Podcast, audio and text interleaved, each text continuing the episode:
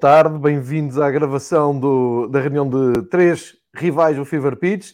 A umas horinhas só de voltarmos todos a confinar e de voltarmos à origem disto tudo, que foi por causa disto que começou o Fever Pitch, ou seja, de estarmos todos em casa. Ehm, quem tem a felicidade de manter o seu trabalho à distância, mantém. Quem tem o drama de ter que começar uma vida nova, vai ter que fazer pela vida. E quem não tem nada para fazer, cá estamos nós para vos animar, agora mais do que na semana passada e nas últimas semanas era inevitável, não é? Estávamos a caminhar aqui para o dramático confinamento, vai acontecer, ainda não é oficial, mas eh, como abertura e para isto não ser negativo, contem connosco, é? Contem com o Fever Pitch, contem não, com estes dois amigos. Não, não sei, porque quando começamos o outro confinamento, a coisa começou mal para o meu lado, não sei se quero voltar. Há uma, há uma dúvida muito séria que eu tenho. Há uma dúvida muito séria. Ele, o genérico começa pela ordem, basta lá saber porquê, do estado da luz, do estado do dragão e do estado de Alvalade. Será que o Varela vai exigir Será que o Varela vai exigir para o ano, se for campeão, que se comece a gostar de Alvalade no genérico? Eu não. deixo isto aqui. Eu deixo não, isto não, aqui. não. Eu não, eu não faço exigências de nada. A vantagem disto aqui é que podem exigir o que quiserem, que isto vai como eu quero, portanto, está tudo bem. o Miguel está longe, mas eu sei onde é que tu moras. O Miguel está longe, mas eu sei onde é que tu moras. Olha, bem-vindos, Pedro Varela, Miguel Pereira, como sempre aqui da meio da semana, uh, variando daqui um bocado consoante o calendário, para isto fazer algum sentido e conseguirmos estar minimamente por dentro da atualidade futebolística. Pedro em Gaia pelo Sporting, Miguel em Madrid, cheio de neve, grandes imagens que vi neste fim de semana de Madrid uh, e, e, e vou saber que estás ótimo aí de camisola da França dos anos 80, estás impecável. É. Portanto, 98, final contra o Brasil do Mundial 98. Pá. 98, 98, sim senhor. 98. Muito, muito bonita essa camisola da, de França. Um, tivemos campeonato, tivemos taça. Um, vamos fazer aqui um, um, breve apanhado com as nossas opiniões dos nossos clubes e depois passamos para os temas que queremos abordar já é, vou já dizer que esta semana vou ser eh, extremamente aborrecido e chato e podem começar já a abandonar, porque eu já sei o que é que vão dizer. Hum, ah, isto quando o Benfica ganha tens sempre coisas para dizer. Pois é, pois tem. E então vou, vou dar aqui o pontapé de Sérgio Ingrácia diz que o meu sonho é fazer yoga em Madrid na neve. Por acaso, para Miguel. E porque isto é uma família, o que é que foi aquela fotografia a treinar na neve? Que, epá, tu diz-me que aquilo é uma tanga. Foste lá, tiraste para o não chão. Não nenhum. Não é nenhum. Estavas de castigo. Não, não é tanga nenhuma. Faço, é uma das zonas onde mais faço yoga. Normalmente aquilo não tem neve. Yoga. Tinha neve, já foi. Agora tenho 50 centímetros de neve à porta. Se Miguel, repara que o Miguel tenho a neve à porta de casa.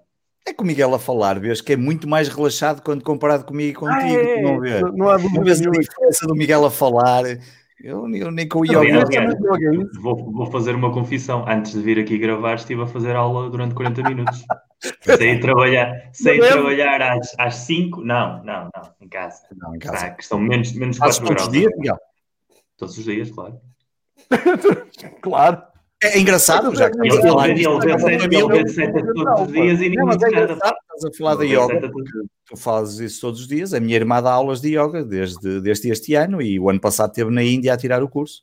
Um, e portanto é Mas, engraçado. Estás a tu conheces, e o João conhece muito bem. Ela mora há muitos anos em Londres e um, é designer e agora também dá aulas de yoga já há alguns anos. Não, não tens alguns desculpa, podes trocar algum, algum episódio de setas por um pouco de exercício. Eu faço exercício. Eu é só golfe. Eu, eu, eu pratico golfe, desculpem lá, é exercício e, bem cansativo, ainda hoje lá estive. Claro, é, é como dizer que xadrez é uma modalidade esportiva muito então, estimulante. Eu, e tu depois vais ver. Estamos a mandar bolas para fora, temos muito que falar, temos aqui muito para resolver, vamos embora. Começo pelo Campeonato Nacional, eh, depois continua a ronda para vocês. Campeonato Nacional, um, epá, isto, isto, agora afunilou tanto, portanto, o Benfica Tondela, é isso, o Benfica venceu um, o Tondela para o campeonato. Aliás, todas as equipas que estão na frente dos nossos clubes ganharam os seus jogos de, de campeonato. Depois seguiu-se taça. Um, o Varela é o que pode falar. Aqui começa a sentir-se qualquer coisa, não é, Miguel? Mas enfim, vamos deixar depois o, o Varela falar, desabafar sobre isso. Um, epá, notas muito rápidas. O, o jogo do Tonela já ninguém se lembra. Benfica ganha de uma forma natural, mas deixem-me dizer aqui uma coisa que acho que se falou pouco. Epá, quando se critica Odisseias, um, Vlago Dimos Odisseias, não sendo o melhor guarda-redes que passou pelo Benfica, nem sendo um guarda-redes estrondoso, é um guarda-redes de equipa grande, porque aquilo que ele fez ao Murilho, quando estávamos ao minuto 85 ou 86, ou o que foi, é de equipa grande. Pá. Ele teve o jogo todo como eu, uh, ao frio e a, e a ver o jogo, e depois foi chamado a intervir. Pá, muito bem, grande defesa. O Ricardo Soares estava pela BTV a fazer o jogo desse lado.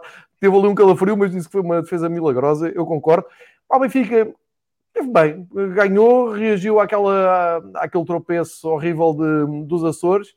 Um, ehm, ganha por 2-0, teve ainda aquela, aquele esforço de, de, de, reagir àquele gol anulado. Há ali uma coisa que eu realmente está-me a começar um, Uh, Neves, Manuel Neves, bem-vindo ao Fever Pitch. A minha casa está muito frio. Se quiseres cá vir, uh, não, não queres cá vir nenhum, que há Covid e tu és um homem que estás na linha da frente. Não, mas, mas, mas que venha ao Fever Pitch diretamente.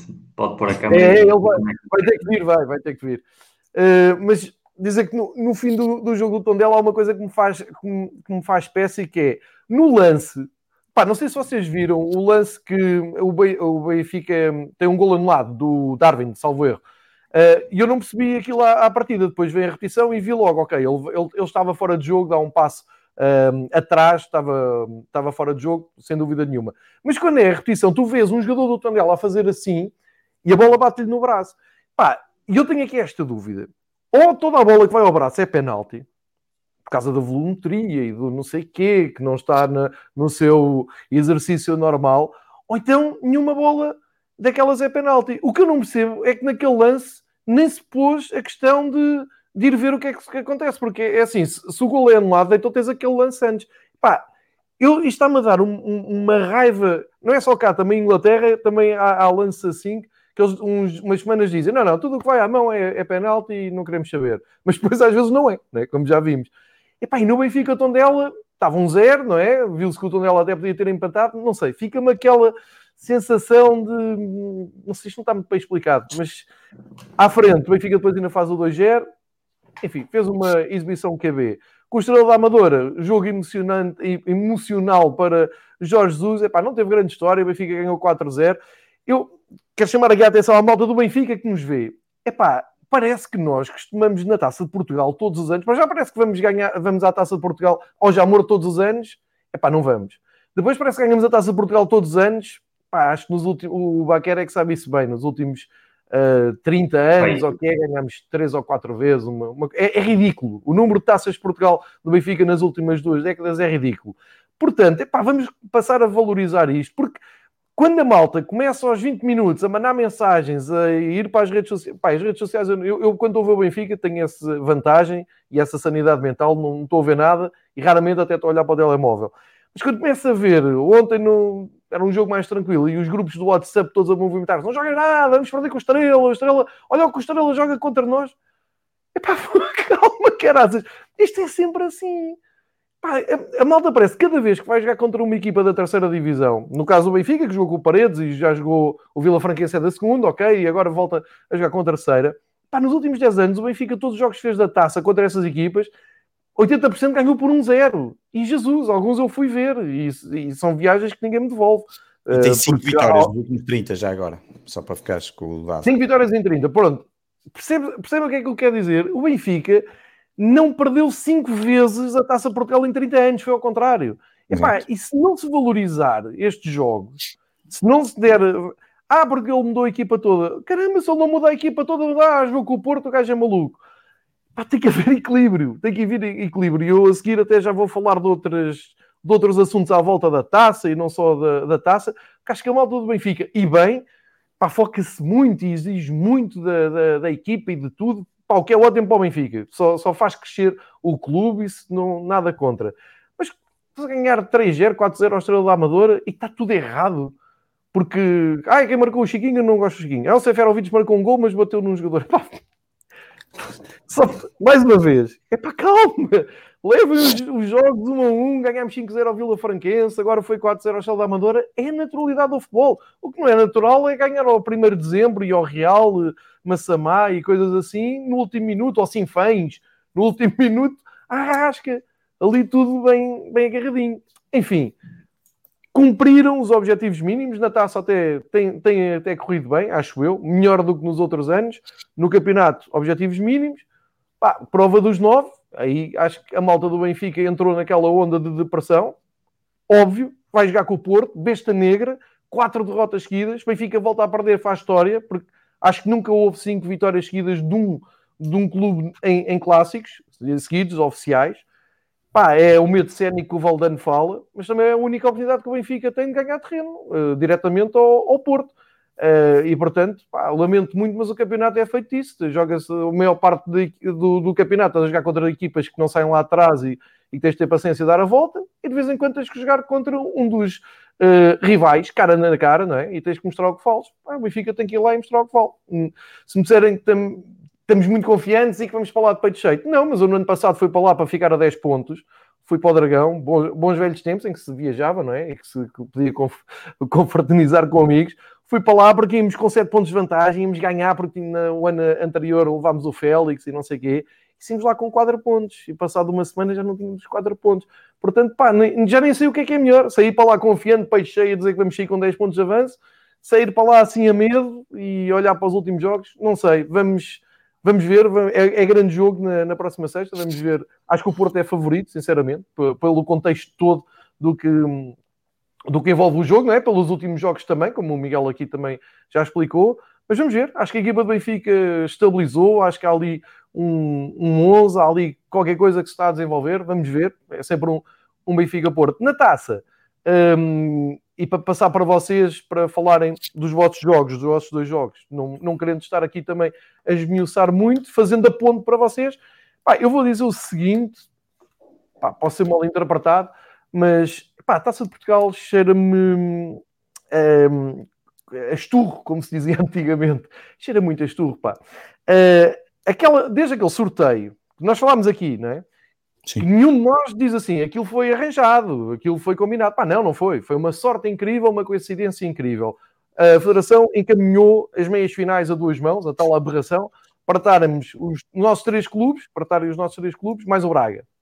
Só tinha, cada clube tinha que fazer a sua parte e chegar. O Sporting caiu na Madeira, acontece. O Porto de caído na Madeira também, acontece. Uh, mas sabem a ideia com que eu fico? Epá, e, e, e peço desculpa, Miguel, e até peço desculpa, Pedro, não, não leva isto para o campo pessoal nem, nem obsessão, mas dá a ideia que a Federação faz muita força para que isto aconteça, não é? Porque repara, eles concorrem com a taça da Liga e a taça da Liga é descarada. A taça da Liga é assim. Ora bem, está aqui o Benfica, Porto, Sporting, Braga, vamos arranjar aqui umas coisas para jogar, ora pode ser este, este e este, e está feito. E aquilo geralmente não falha. É, é tão fácil, aquilo fica tão óbvio, e mesmo assim o Benfica teve, teve que ir a penaltis para conseguir ir à, à Final Four. Segue o meu raciocínio, a taça da Liga consegue sempre lá pôr os quatro grandes, de maneira vergonhosa. Já dissemos isto, é uma aberração aquela, aquele formato. A taça Portugal, é pá, que era uma das coisas. Caramba, tivemos agora ainda uma eliminatória da taça de, de Inglaterra, pá, com dão boas histórias, com, com jogos épicos, inesquecíveis, maravilhosos, memoráveis para aquela gente, e nós andamos nisto. Epá, eu, eu refiro-me a isto porque Pá, vejo o treinador do Marítimo no fim do jogo a queixar-se da arbitragem, vejo o treinador do Nacional no fim do jogo a queixar-se da arbitragem, olhas para o caminho e dizes, pá, dá a ideia que tem que ser, não é? Tem, isto é um bocado à força. É a ideia com que eu fico, pá, é a minha, a minha opinião. Se calhar também vai calhar com o Benfica na eliminatória a seguir, não, não sei. O Benfica passou também, só, só teve que cumprir a sua obrigação.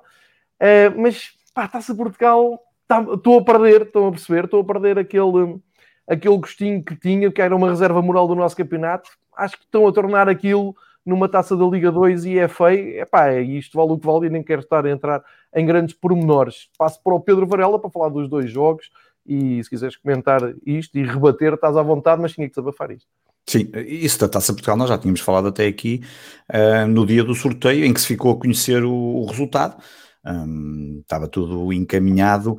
Ah, se é essa a intenção ou não, é óbvio que nós não sabemos, uh, mas, mas, mas que dá, mas que dá esse, esse, esse essa sensação, uh, já se tinha falado isso aqui, parece, e, e, e, é pena porque eu acho que devia-se privilegiar muito mais um, a possibilidade de outros clubes poderem fazer história na Taça de Portugal, como já aconteceu no passado. Um, há pouco até estava a ver, por causa dos dados, nos últimos 10 anos, Porto, Sport e Benfica ganharam 6 e depois houve quatro clubes que venceram, foi a Académica, o Vitória, o Aves e o Braga. Não, e falta-me outro, não tenho certeza qual foi o outro clube, pronto, para dar os 10-10.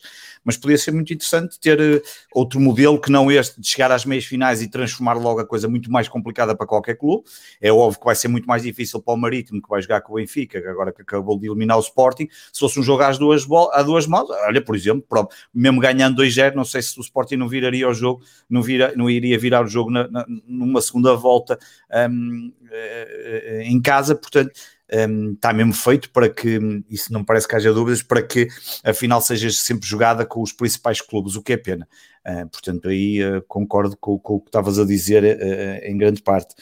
Um, relativamente ao, Sporting, ao campeonato e à taça, duas coisas completamente distintas. Um, o Sporting na, no, no, jogo da, do campeonato da Liga tem uma deslocação à, à Casa do Nacional, um, com todos os problemas que, que, que, que, sabemos e que aconteceram com o avião a ser desviado nessa noite para Porto Santo, depois o regresso ainda nessa noite para o Funchal, um, depois no dia a seguir eh, apresenta-se em campo e não é possível jogar. E, Pedro, posso interromper só para dizer sim. uma coisa que há um bocado ia pôr aqui na lista, só para sim, estar sim. dentro do que dizes. Aquilo que o Ruben Namorim disse no fim é gravíssimo. Ah, sim. Aquilo o, o Ruben disse é gravíssimo. Claro e aquilo, é. aquilo afeta todos.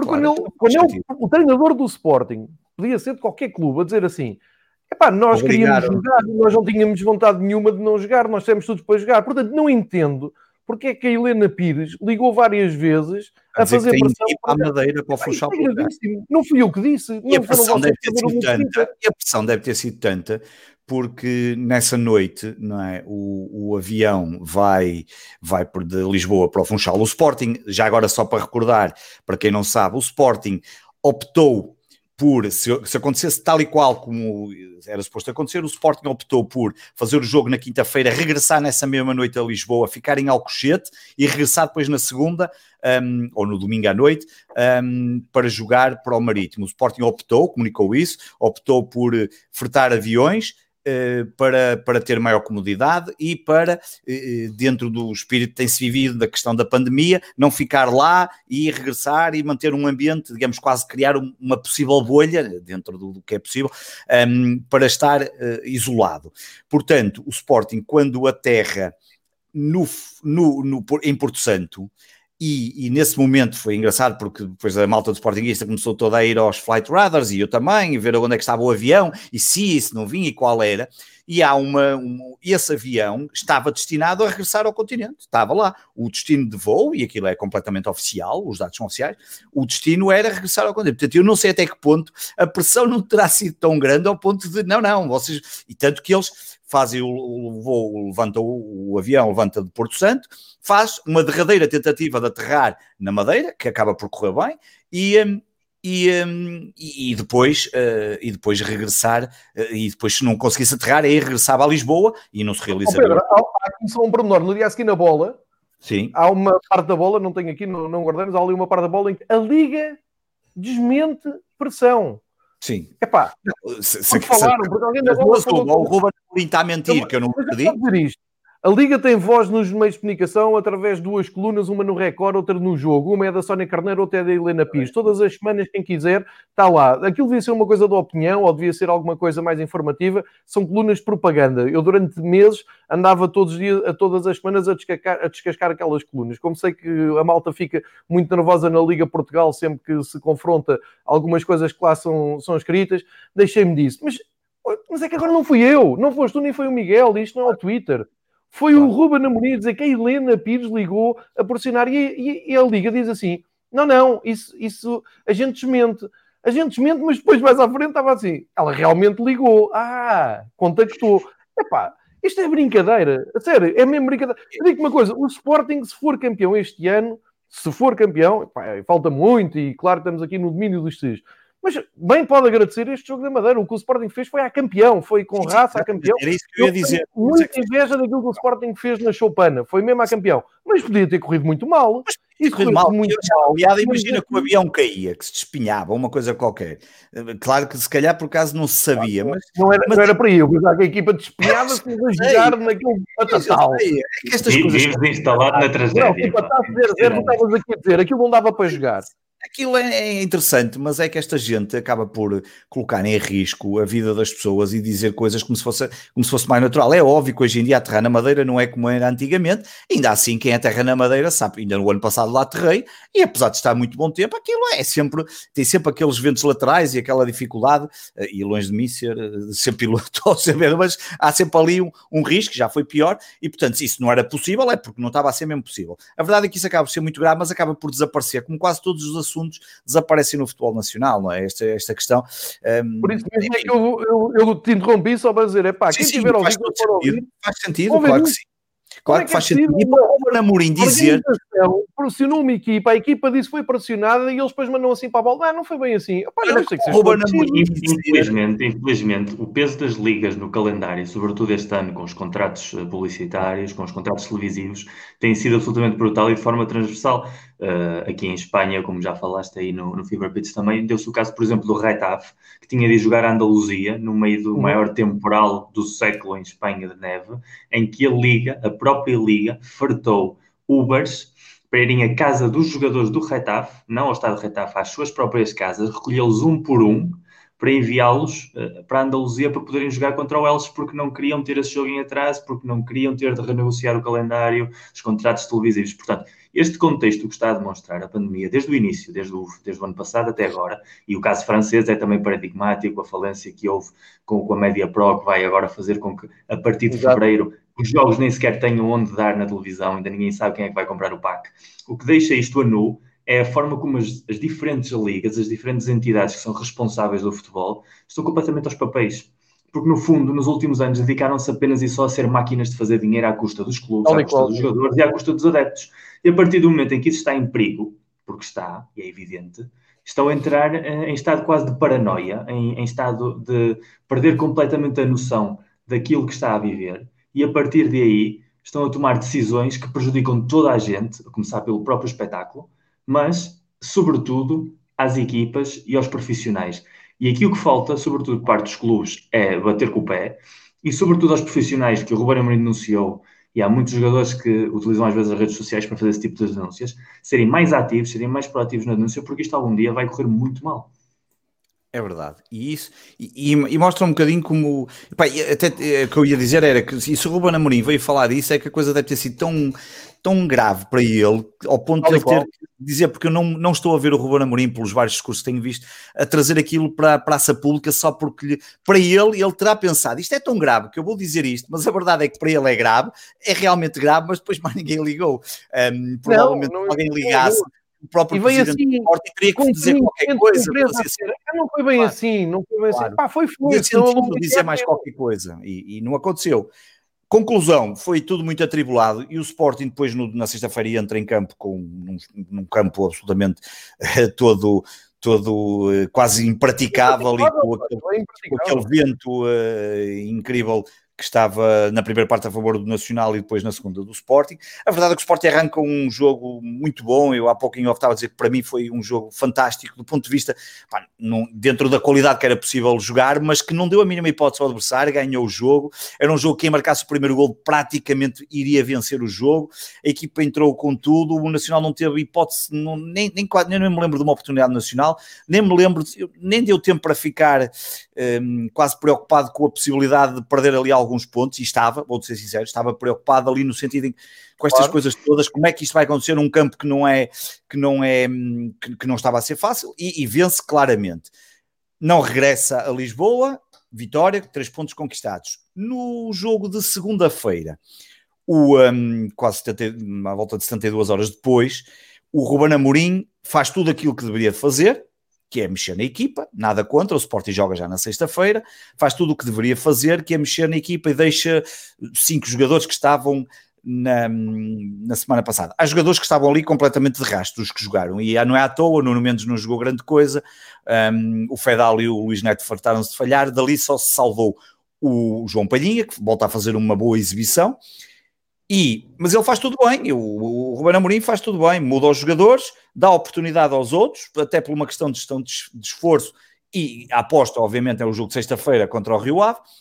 Agora, o que não se percebe, e, eu, e a culpa da derrota, e eu disse isso nas redes sociais, é, é obviamente é do Ruben Amorim, claro, no limite é sempre do treinador, mas é do treinador no sentido em que não mexe, no início da segunda parte. Ele no início da segunda parte tem mais que oportunidades para mexer, tem jogadores para mexer. O Marítimo não estava, pá, sejamos sinceros, o Marítimo não, o Marítimo já ganhou ao Porto no Dragão, o Rodrigo Pinho já marcou gols aos três grandes, mas o Marítimo não está a jogar grande coisa e podemos olhar isto, podemos sempre olhar para o copo cheio ou para o copo vazio. O Marítimo está em oitavo lugar, ok, mas também está a três pontos da descida, que é uma coisa provavelmente inédita no Campeonato Nacional, se calhar, do oitavo ao, ao último. Neste momento temos 14 e 11 que não me lembro de acontecer assim uma diferença tão curta e tão mínima, eh, em que uma derrota coloca uma equipa quase cá para baixo. Agora, o que diz, o, muito, o que diz muito aquilo que nós temos dito aqui da qualidade geral. Temos falado da qualidade Exatamente. É confirma aquilo que se tem falado. Agora, o que me, Agora me chateou aqui foi o Ruben Amorim não mexer e deixar, e, e sou-te sincero, o que eu acho que ele pensou, isto é, agora estou aqui a especular, e disse também na, na, na, no meu tweet que fiz no final do jogo, fiquei chateado, porque eu fico chateado com a Taça de Portugal, a Taça de Portugal custa, acho que é um, é assim mesmo não tendo pouco, mas é uma competição que eu, que eu tenho que tem uma importância muito grande, não só porque foi a primeira grande experiência que eu tive quando o Sporting teve ali vários anos sem ganhar e quando ganhou o Marítimo, este Marítimo, ou Marítimo, na, no Jamor em 94, 95, ou 95, 96, agora já nem me recordo a data, mas quando vencemos essa taça de Portugal, eh, porque é, é uma das primeiras grandes eh, sensações que tenho da imensidão de, de, festejos, porque o Sporting passava um período de, enorme, como já, como já vai neste momento de 18 anos sem, sem vencer o título, e portanto eu respeito muito. Agora, acho que o Ruben Amorim, ao não mexer, ficou com aquela sensação que, vá, nós na sexta-feira ganhamos isto, e pá, esta equipa, isto, isto, isto, vai acabar por dar, vai acabar por dar, mas não, é aquele dia em que não vai acabar por dar, apesar de mandares a bola à barra na primeira parte e teres mais oportunidades, não dá, corre mal, tiveste um erro, sofres um golo e quando estás a perder de um momento para o outro, mexes tudo e, e, já não conseguiste dar a volta e mesmo indo para cima do Marítimo já não acabaste até por abrir mais espaço e acaba por sofrer um segundo golo e portanto somos eliminados na minha ótica há jogos que eu te podia dizer, como já aconteceu aqui, com aquela primeira parte do Braga em Alvalade, ou outros jogos em que, em que eh, o Sporting não poderia, em lá está, já sabemos que as vitórias são os gols que entram na baliza, como é óbvio, as bolas que entram na baliza, mas fiquei com a sensação que se tem mexido no momento certo, seria mais que suficiente. Também fica um aviso para alguns jogadores de Sporting, nomeadamente aqueles que têm andado entre o banco e a equipa titular, pá, que, que, que, teriam que, obviamente, fazer um bocadinho mais um, se querem uh, com regularidade ir para a equipa titular. E, portanto, isso são aquelas oportunidades que não se podem desperdiçar. Já sei que o campeonato é o mais importante, mas ali, no caso concreto da Taça de Portugal, poderia-se e deveria-se ter feito muito mal. É uma boca muito grande. Eu fiquei, um, fiquei bastante aziado ao ponto de eu desliguei-me completamente, porque já sabia que depois, um, depois uma pessoa entrar ali naquele ramo-ramo das redes sociais e responde a um e responde a outro. Não, responde, entra até a Sportingista e, pá, e uma pessoa chateia-se desnecessariamente e, e, fica chateado porque realmente estava chateado porque eu não contava. Depois a verdade seja dita, já não estava, já não, já não sabia o que era perder. Ah, ah, este ano ainda não tinha perdido e portanto custa um bocadinho mais perder daquela este, forma. Este ano tem 13 dias, Varela. Ah, este ano, é, tá bem, este ano, sabes que é o yoga, o yoga. Oh, caramba, é isto, pronto. Ganham, ganham um joguito lá com a ajuda do homem do agora, agora já me dás o ticket, mas a, última derrota, a última derrota, competições europeias, jogo a eliminar. Exatamente. Agora derrota, jogo a eliminar. Sim. Agora a grande pergunta para mim é aquilo que eu tinha dito aqui já várias vezes. Como Sim, o João disse bem, eu acho que o jogo na Madeira com o Nacional é dos jogos que definem campeonatos. Há equipas que nascem com o espírito de campeão a partir de momentos assim, e, e eu, com o adepto do Porto, vivi muitíssimas noites destas, e o João também viveu várias com, com o Benfica. O que vamos ver agora é a reação à derrota, porque é aquilo que ainda não conhecemos deste Sporting, porque a primeira reação à primeira derrota foi boa. Foi uma equipa que caiu na Europa, muito mais cedo do que era previsto, que lhe deu uma série de facilidades num contexto ainda quase de pré-temporada que nós falámos aqui, e foi crescendo pouco a pouco, mas foi assumindo um, um papel que ninguém, nem os próprios adeptos, provavelmente davam à equipa. Agora chega à segunda derrota, num jogo provavelmente mais importante que o primeiro, porque o Sporting tem ambições de ganhar a Taça Portugal, não tem ambições de ganhar a Europa League, em princípio, portanto é uma competição realmente que se perde. Eu quero ver agora a reação tanto da equipa técnica como dos jogadores. Muitos deles, como dizes bem, sabem que vão jogar menos porque já perderam ali dois ou três jogos possíveis no calendário que eram destinados a eles e que já sabem que não vão ter. E agora eu acho que os próximos dois jogos do Sporting vão ser muito importantes para ver realmente se o que vimos na Madeira com o Nacional... Do campeonato ou os dois jogos seguidos? Os jogos eu, do eu, campeonato, porque a Taça Liga já sabe que não entram nas eu, minhas para mim também, eu, não, eu também espero que não entre, mas tenho algumas dúvidas, vamos ver. Estou curioso para ver que equipa é que ele vai escalar, mas espero bem que sim, seja... Sobretudo eu falo do campeonato no sentido sim, sim. que o que é que vamos claro. ver eh, de resposta emocional da equipa, porque taticamente não vai haver diferenças, vamos ver claro. porque isso é que vai determinar. Porque se o Sporting conseguir sobreviver a esta eliminação com o mesmo caráter com que subiu à primeira nós já dissemos aqui na semana passada que é uma falta de respeito a todos os adeptos de futebol que o Sporting não seja candidato ao título, porque parece mais do que evidente neste momento que é o principal candidato ao título, por isso é que vai à frente com 4 pontos de avanço. Mas se ainda para mais se conseguir sobrepor esta situação e continuar a defender o seu estilo de jogo e a jogar à sua maneira e a sacar o melhor dos jogadores a cada jornada, então aí já não é que seja o principal candidato ao título, é diretamente o rival a bater e a partir daí já entra uma nova pressão que já vai ser impossível dissociar porque já não vai ter frentes abertas, já não vai ter Europa como nós já não vai ter taça de Portugal como nós. A taça e acaba a taça da Liga também, vai acabar. A taça da Liga passará, portanto temos Sporting até maio, é exclusivamente com o campeonato. Aí já não há volta a dar e aí é que a pressão vai se fazer sentido de verdade. Se o Sporting aguentar a pressão, parabéns. Se não, se não aguentar a pressão, já sabemos que era algo que vinha construído pouco a pouco mas ainda falta muitíssimo. E... Mas isso da pressão, Miguel, deixa-me só dizer uma coisa: isso é tudo, tudo verdade, tu, concordo 100% com o que estás a dizer, e, e, o meu maior desejo, obviamente, é que o Sporting seja campeão. O Gonçalo Jesus estava aqui a perguntar se, se o Ruben Amorim não assumiu. Epá, eu acho que o Ruben Amorim está com aquele discurso, mas isto já não é uma questão de assumir. É óbvio que o Sporting, neste momento, não precisa de assumir nada. Está, está em primeiro lugar, como o Miguel já disse aqui na semana passada várias vezes, e está com quatro pontos. E neste momento, com um terço de campeonato de corrida, é óbvio que é. No final, até pode terminar em quarto lugar, mas neste momento é óbvio que é candidato. Não quer dizer, seria completamente ridículo. E, e já agora respondendo se acha que é para consolidar. Eu, eu no Sporting, tudo que seja para consolidar eu tenho sempre muitas dúvidas, mas isso é porque, pela natureza do clube, tem vivido nestes últimos anos de, de permanente guerra civil, porque isto, o Sporting, mesmo sendo campeão, e se isso acontecer, isso não é garantia de nada, nada nos garante que não possa haver já três ou quatro Assembleias Gerais no início da época, só para um gajo não se esquecer que nós gostamos de, de andar ali a ler estatutos e, e, e, a, pôr as coisas em dia. Portanto, não sei se é para consolidar, espero que seja para consolidar aquilo que Ruben Amorim neste momento fez. E se ele ganhasse, eu diria que seria para consolidar, que é apostar bastante na juventude. Uh, mas há aqui uma coisa que só queria para finalizar e passar ao Miguel, que é a questão da pressão. Obviamente vai existir, mas o Sporting também tem que. É óbvio que o campeonato é absolutamente fundamental. gostaria que se fosse campeão, mas há um ponto que para mim, pá, que é quase o objetivo mínimo, nesta altura olhar-se e tem que ser.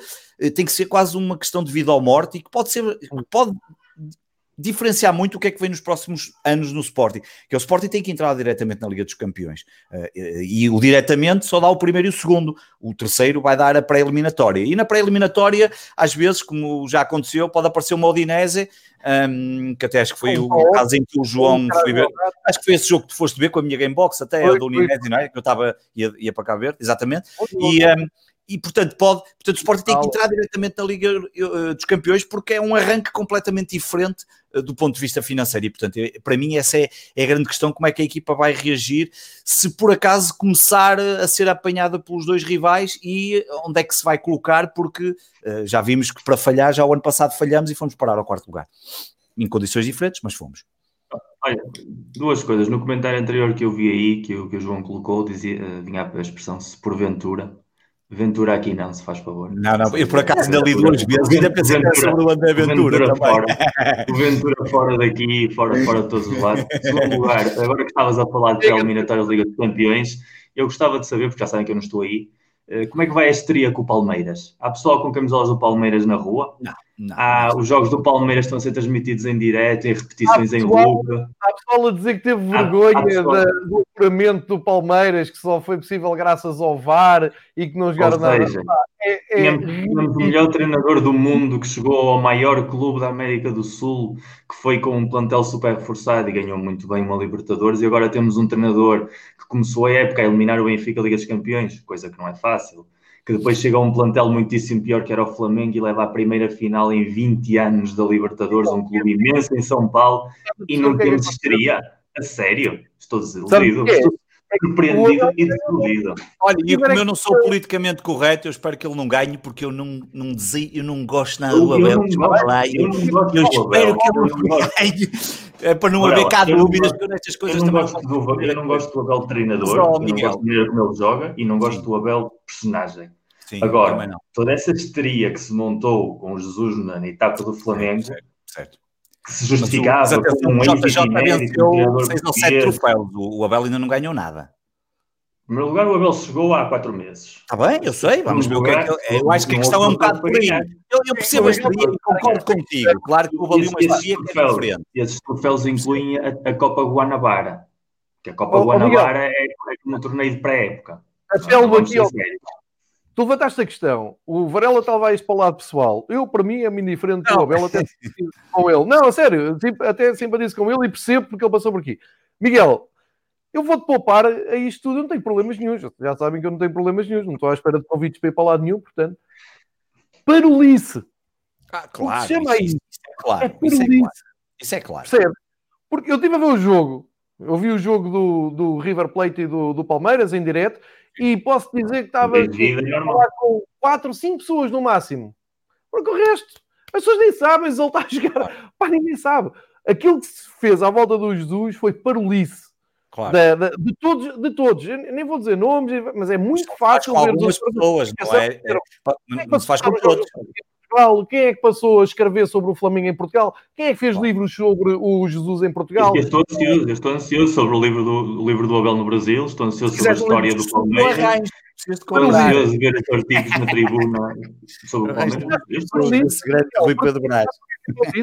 Porque se houvesse coerência, essa turma toda Toda, a gente sabe quem, quem, quem, eles são, não é? Os órgãos de comunicação, os comentadores, os jornalistas, as jornalistas, os que lá foram, os que cá ficaram. Essa turma toda, agora, ao dia de hoje, está-se nas tintas para o Jesus. Apareceram agora alguns porque ele voltou à Amador e foi uma coisa gira. Está-se nas tintas. Não só está-se nas tintas, como tenho a impressão que ainda tem um piquinho azedo. Epá, e tenta-se fazer do Jesus machista, racista, tudo coisas que eu já disse aqui na semana passada e que fui rebatendo, o que não invalida que o Jesus seja uma personagem difícil do futebol português e que eu perceba quem não gosta dele e, que, e como o Miguel diz aqui todas as semanas, não gosta dele e diz aqui abertamente o que acha dele. Estilo, é diferente, é pior ainda. Só que tu não foste ao, ao, Rio de Janeiro ver o Flamengo. E muita gente diz o mesmo que tu, mas quando ia ao Rio de Janeiro, ou quando estava a escrever ou a receber para escrever, Jesus Grande, epá, eu isso eu não papo. Percebes? Como também não papa. Ele é eu não vou jantar com os Jesus. Eu não vou jantar com os Jesus, eles vão. Uh, falamos do, do, do campeão nacional, vencedor da Taça de Portugal, vencedor da Supertaça e classificado para os quartos final da Taça de Portugal com uma sorte dos diabos. Uh, disclaimer, como se costuma dizer nas redes, o Varela é controla isso. E aquela expulsão, aquela expulsão, aquela expulsão do amigo de roxo que diz o Varela é ridícula. É ridícula. Eu tenho vergonha cada vez que o Porto ganha um jogo com um ato de arbitragem desse estilo. E já disse aqui este ano, jogo com o Marítimo, o Porto não ganha e é altamente beneficiado. Há um penalti ridículo uh, assinalado a favor do Porto, que felizmente não implicou nenhuma mudança no marcador. Jogo em Passe Ferreira foi uma vergonha, porque aquilo eu já não sabia se o Porto estava a jogar com 12, com 15 ou com 18, porque foi daqueles jogos em que dá mesmo pena ver que apesar de perderes, tiveste tudo empurrado a teu lado. E é nenhum problema em ser honesto com isso, foi a realidade. Da mesma maneira que. Para acrescentar aqui, há um bocado quando eu falava da, da taça de Portugal, parece que está inquinada, é disso que eu me refiro, é que cheira a esturro. Percebes? É, Parece-me que isso não é inocente, não vem assim do nada. Essa que a Federação de repente pede o Sporting e pá, espera lá, espera lá. Ou então é inconsciente, mas só aqui as parentes, continue, desculpe interromper-te, só para ah, colar aqui isso na minha da, da, mesma, da mesma maneira que digo isso, no jogo do Campeonato em Famalicão vivemos o oposto. O penalti assinalado ao Diogo Leite, para mim não é penalti é. em nenhum planeta, e ainda para mais o pior é que com o VAR há imagens evidentes em que o Diogo Leite toca a primeira bola e depois há o contacto com o jogador. Mas se tens o VAR, se tens essa ferramenta, se vais ao VAR, porque no jogo nacional nem sequer foi ao VAR, mas no jogo com o Famalicão ele vai ao VAR, vê a imagem e mesmo assim toma a decisão. Mais uma vez a demonstrar que o VAR, que era uma ideia brilhante na teoria, a nível prático a aplicação tem muito, muito, muito que melhorar e neste momento eu acho que é mais um handicap que uma coisa positiva. Ou pegam no VAR e fazem uma coisa a sério uh, e conseguem trabalhar a ideia, conseguem ver todos os matizes necessários e aplicam-na de maneira correta, ou então esqueçam isso, porque diretamente eu acho que traz mais mal do que bem ao futebol. Jogos do Porto, jogo Famalicão, eu acho que o Porto foi muito superior, independentemente do impacto de Famalicão com esse lance de penalti, eu acho que o jogo esteve sempre controlado, a equipa jogou bem, dentro da dinâmica que, que as condições climatéricas tinham, a vitória foi, foi solvente, viu-se ali mais ou menos o estado de forma do Taremi, que eu andava aqui a defender desde setembro, que devia ser titular indiscutível, eh, se faz cada vez mais evidente. Sérgio Conceição veio dizer como é a panágio dele a justificar as suas escolhas de que ainda não tinha integração com a equipa, um timing que ainda não entendia, os conceitos, e esse futebolês, digamos assim, Sérgio Conceição choca com uma ideia que para mim é básica. No futebol, se os melhores estão a jogar, as coisas acabam por funcionar. E quando há jogadores que são muito melhores que aqueles com que estão a disputar o lugar, isso é mais evidente ainda. É óbvio quando tens um plano tático, o jogador tem de conhecer o plano tático, tem de se integrar, tem de se integrar com os colegas. Mas quando és tão bom, ou quando tens uma capacidade de fazer a diferença, que é uma coisa que o Porto este ano tem tido muitíssimos problemas, não há justificação possível para o pouco tempo que foi dado no primeiro mês e meio, dois meses de competição, em relação ao tempo que está a ter agora o Taremi e que os resultados estão a demonstrar. E esperamos que a dinâmica seja para seguir. No lado negativo, o Porto neste momento é a sexta pior defesa do campeonato. Hum. Num campeonato de 18, que a equipa que é campeã nacional e que vai em segundo lugar seja a sexta pior defesa, é extremamente preocupante. E voltou-se a ver no jogo nacional, apesar de ser um jogo para a taça, o mesmo tipo de erros que eu tenho dito aqui desde setembro e que tem vindo no mercado à época do Porto. A equipa mal organizada defensivamente, um desenho tático em 4-4-2 de certa maneira, cria ali verdadeiros retângulos onde as equipas adversárias já sabem onde é que têm de aparecer. A típica jogada de arrastar para um lado e depois aparecer no outro e ver como o extremo do Porto não fecha o lateral e, portanto, o médio interior também não fecha e basta que o lateral seja arrastado para cobrir o central na área e aparece sempre ali alguém, como foi o caso do segundo gol do Nacional, do Riachos, um excelente gol. Todos esses problemas têm sido repetitivos. Há erros individuais, há erros individuais de marcação, há erros individuais de toma de decisão, mas eu acho que ali há sobretudo um erro da forma de pensar uh, o processo defensivo do Porto. E já estamos bastante avançados na temporada para que sejam coincidências. Portanto, o problema que temos este ano, claramente, é que não há tempo para treinar. E isso é um problema que tem o Porto em todos os clubes. É na ausência de tempo para treinar, vai ser muito difícil contrariar esta dinâmica, porque realmente se o Porto joga cada três dias, basicamente, e vamos continuar nesta dinâmica no próximo mês com, com o resto das competições europeias. Exatamente se há um problema que a Associação tem de trabalhar, mas não tem tempo para trabalhar, eu também não lhe posso estar a dizer, uh, ainda para mais o Porto que vem de quase não ter pré-temporada, porque temos jogado a, a, final da taça, é muito difícil dizer que ele tem uma responsabilidade que se me tivesse uma semana inteira completamente, como teve o Sporting, e por isso é que eu acho que os processos do Sporting têm sido muito mais eficazes este ano, porque foi um projeto que desde o início teve muitíssimo mais tempo de trabalho, trabalho que já vinha de finais da época passada, em que o Sporting, como não estava a lutar por absolutamente nada praticamente, podia-se permitir se calhar trabalhar mais no treino, ideias que tiveram mais fruto este ano do que o que tiveram no ano passado. Nós não temos isso e vai ser muito complicado a nível defensivo uh, melhorar. Agora, uh, na Taça de Portugal, se não tivesse havido a expulsão, eu pessoalmente acho que o Porto não iria se qualificar. Sobretudo porque continuamos a ter um outro problema também, que eu já tenho vindo a falar desde setembro, que é a dificuldade gigantesca em marcar golos. O Porto dominou o jogo, o, Rio, o Nacional teve três oportunidades de gol, quatro contando com o penalti bem defendido pelo Diogo, marcou duas. O Porto teve 10, 12 oportunidades de golo, mais ou menos, umas mais flagrantes que outras, para marcar quatro. E isso, e quatro, sabendo que dois já foram no prolongamento, onde a equipa já estava claramente num, num estado emocional muito mais positivo por ter conseguido empatar mesmo no, nos instantes finais.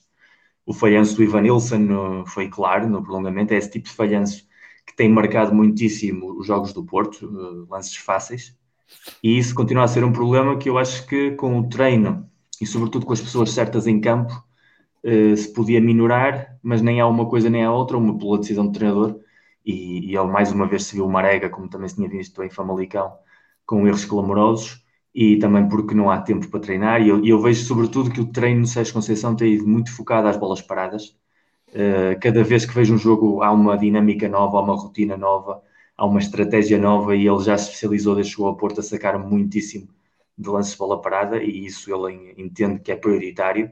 Uma ideia também muito parecida que tem o Simeone no Atlético de Madrid, por exemplo. e, e, é uma opção. Portanto, se o enfoque no treino vai mais para esse tipo de dinâmica de exercícios uh, que lhes vá bem, pelo menos a nível de resultados, coisa que nem sempre tem sido assim. E de cara ao jogo que vamos ter na sexta-feira, é no Dragão, portanto o Porto é favorito em qualquer circunstância, mesmo que tivesse pior. Eu acho que quando um dos dois joga em casa é sempre favorito, independentemente de não ter adeptos. E pela dinâmica recente de jogos com o Benfica, mais favorito é. E independentemente de ter jogado mais meia hora no jogo com o Nacional, eu acho que uh, o poder emocional de ganhar esse tal quinto jogo consecutivo ao Benfica compensa qualquer desgaste extra que possa ter tido o jogo nacional. Portanto, eu vou, vou confiante. Obviamente que o Benfica é o Benfica, pode acontecer qualquer coisa. O Varela deve estar contente a esfregar as mãos por sai um empate aí na. Já nem sabe o que é isto. É? Primeiro, já nem sabe o que é isto. Mas, mas eu acho que somos favoritos a ganhar e se ganharmos, há uma outra motivação que é deixar o Benfica já a seis pontos eventualmente do líder, nesta altura do campeonato, já, já é um golpe bastante sério. E, e em vésperas de, de, uma semana a seguir em que podemos voltar a encontrar-nos na Taça Liga com um sexto jogo consecutivo, então isso ainda, a nível emocional, tem mais peso. Portanto, eu acho que não vai ser preciso sequer haver muito trabalho de motivação. O trabalho tático está muito recente a Supertaça e eu não espero ver um Benfica radicalmente diferente a nível tático. Pode estar muito diferente a nível de atitude, espero bem pelo, pelo Benfica que esteja melhor a nível de atitude, porque a atitude foi que principalmente os condenou no jogo da Supertaça, mas a nível tático não vejo ali grandes diferenças. Portanto, eu imagino que seja um jogo muito parecido, um mau jogo, imagino que seja um mau jogo de futebol, porque têm sido sempre maus jogos os Portos Benfica dos últimos tempos, e que quando o jogo é mau, normalmente o Porto ganha, e portanto, eh, essa é a minha expectativa. Olha, como estás a falar, já estás a lançar aqui o Benfica Porto da, da Liga Nós, sexta-feira, este ano no calendário, com jogos um, às nove, sempre... não é? Às nove. Ah, penso que sim, penso que sim. Às, nove. às 21 horas. Um, queria deixar aqui duas notas que tinha tirado, já falámos da, da Liga, ah, eh, em relação àquilo que dissemos da Liga Portugal e de uma coisa que o Miguel há pouco estava a dizer, que a Liga não está preparada uh, para enfrentar adversidades, só era uma máquina preparada para acumular dinheiro e, e ganhar dinheiro. E convive muito mal com a crítica, como sabemos, e uh, em vez de ouvir os adeptos e aproveitar uh, a voz dos adeptos, muitos adeptos que usam e bem as redes sociais, afasta-os e, e, até tenta, não é tenta calar, mas tenta desvalorizá-los, uh, e este ano tem este, este desafio único, que ninguém estava à espera, Uh, mas eu posso-vos garantir que a Liga Portugal estava uh, há, poucas, há poucos dias, até há poucas semanas, convencida que ia ter público na, na, na Final Four. Eu disse-o aqui, na Final Four da, é da, taça, da taça da Liga. Mas, Miguel, é só por causa dos números mesmo. E tu disseste bem, tu acompanhaste bem a realidade. Mas eu, ah, depois de ter visto aquela bébia que o governo deu no Natal e, enfim, da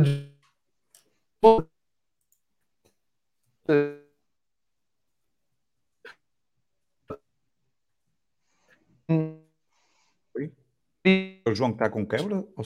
É ele, é ele. É, ficou com quebra. Olha, está a fazer biquinho, ficou parada a imagem. Acho que foi o João que caiu. Uh, portanto, podemos, uh, podemos aproveitar agora que o programa é nosso e falar mal dele. Porque eu acho que isto continua em direto e ele não está. Portanto, podemos sim, dizer sim. que ele ficou bem e ficou com uma imagem bonita. Olha, quase que se, chega a ser. Olha, está bonito. Bem, pronto, Miguel, vamos falar nós. Um, também na realidade é o que interessa.